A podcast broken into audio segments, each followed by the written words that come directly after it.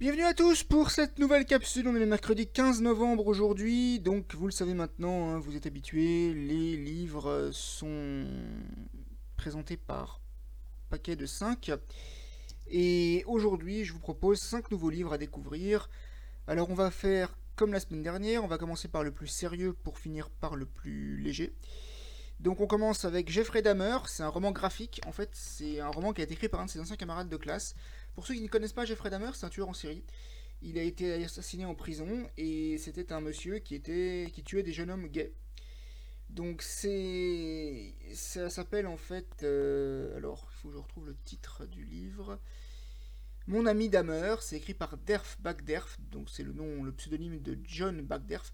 En fait, c'est un, camarade de classe de Jeffrey Dahmer qui raconte donc les problèmes que ce garçon a connus euh, venant d'un foyer dans lequel je crois que sa mère a quitté le foyer, il est resté avec son père, euh, le petit frère est parti avec la mère. Enfin, c'est très très compliqué euh, au niveau de sa vie privée.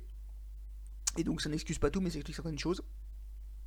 Ensuite, on a le livre Petite histoire pour devenir grand de Sophie Carquin. Alors on va me demander pourquoi j'ai mis ce livre en deuxième position, parce qu'en fait c'est un livre qui en gros raconte, alors en, gros ça aborde des thèmes qui sont pas faciles pour les enfants, comme le divorce, la séparation, les familles homoparentales, et je le mets en deuxième place parce que c'est pas un sujet léger.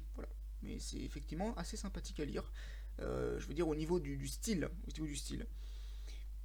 Ensuite, euh, le livre de François Berléand, le fils de l'homme invisible. Alors, ceux qui ne connaissent pas François Berléand, c'est un acteur de cinéma. Je crois qu'il est également acteur de théâtre.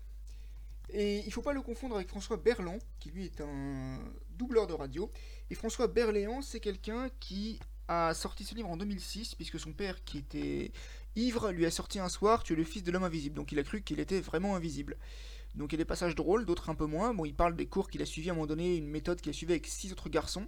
Un beg, un type qui était atteint de TOC, un type qui était atteint de crise de violence, quelqu'un qui était autiste, mais autiste vraiment lourd, quelqu'un qui était atteint de tic, donc il y avait les TOC, là il y avait les tic, donc TOC ça veut dire qu'il nettoyait toujours la table, et tic c'était quelqu'un qui bougeait sans arrêt un peu dans tous les sens, et quelqu'un qui avait un retard mental, voilà, et lui comprenait pas ce qu'il faisait avec cette groupe euh, de... ce groupe de personnes, ce groupe d'ailleurs, ils n'ont pas cette groupe, Ensuite, euh, pour ceux que ça intéresse, François Berléand a joué dans les films notamment Les choristes, Entre amis, donc dans ces deux films-là, il joue avec Gérard Jugnot, Les Tuches, 4, ou encore, pour parler un peu de films qui, sont anciens, eh bien, il a joué dans... Il a joué, je crois qu'il a joué dans, dans un film où il joue le rôle d'un médecin. Il faut que je retrouve le nom du film. Il faut que je retrouve le nom du film. Alors, je crois que c'est pas, pas Tanguy, ça c'est clair et net. Mais je sais qu'il a un film dans lequel il joue le rôle d'un médecin. J'arrive pas à me rappeler lequel par contre. En tout cas, voilà pour ceux que ça peut intéresser. Et on va, on va, on a vu récemment François Berléand dans l'école buissonnière aussi, s'il y en a qui, qui, sont intéressés par ça. Et on poursuit avec le livre de Bruno Giner. Alors Bruno Giner, il a écrit un livre sur Eric Satie, donc s'il y en a qui s'intéressent un peu à la vie de ce compositeur, euh, c'est un portrait. Un portrait d'Eric Satie, de son enfance jusqu'à maintenant. Donc ça s'appelle Eric Satie. Voilà, le titre parle de lui-même. Et on finit avec, on finit avec le dernier livre, le livre de Karen Bastien. 365 jours, c'est la journée de quelque chose. En fait, c'est un livre qui parle tout simplement des journées. Euh, aujourd'hui, c'est la journée de telle chose. Demain sera la journée de ceci, de cela. Donc, ça comprend également le 29 février. Donc, il y a une erreur dans le titre. Ça va dire 366 jours et non pas 365 jours. Mais c'était sympa à lire. Merci beaucoup d'avoir suivi cette petite capsule et je vous dis à bientôt.